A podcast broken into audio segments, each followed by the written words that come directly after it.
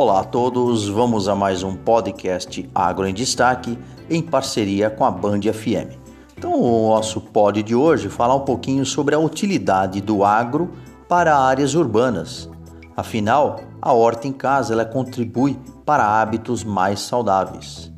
Lembrando, né, que os hábitos mais saudáveis eles contribuem com a qualidade de vida e com uma alimentação mais prazerosa e saborosa, com verduras, frutas e hortaliças que podem ser plantadas, colhidas e consumidas no conforto do seu lar.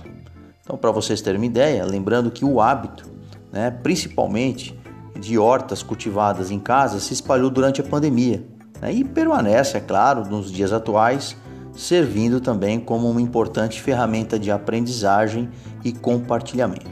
Então, algumas dicas, né? A primeira delas, uh, escolher o lugar certo onde vai ser feita a horta, ou seja, espaços disponíveis né, para o cultivo que tenham condições favoráveis, por exemplo, plantar dentro ou fora de casa. Será que é melhor o cultivo direto no solo ou cultivo em vasos? Qual a disponibilidade da luminosidade solar? Né? Então, essa dedicação e cuidado são fundamentais, sem dúvidas. Né? Além disso, também a frequência de regas, adubação, controle de pragas e doenças, qual é a melhor época de cultivo para as espécies escolhidas, fazer uso sempre de produtos de qualidade, ou seja, todos esses fatores que levam ao sucesso na horta.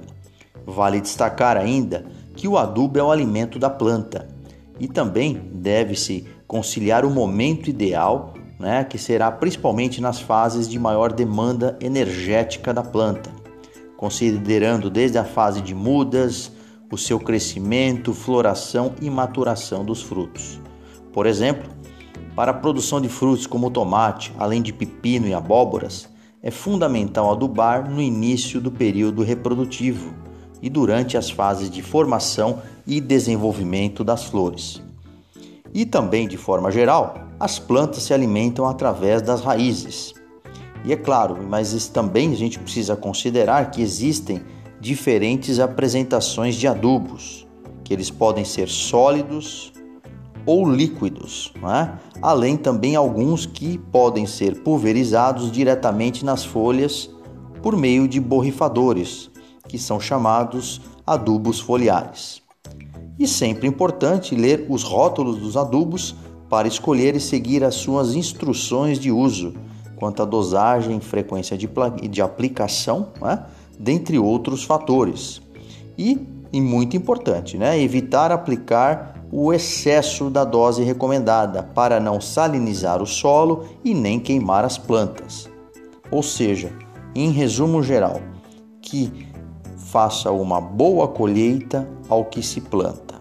Muito obrigado a todos Acompanhe as nossas podcasts e também sigam no canal Produtor com Valor do Instagram. Um agro abraço, professor Omar Sabag, da Unesp de Ilha Solteira.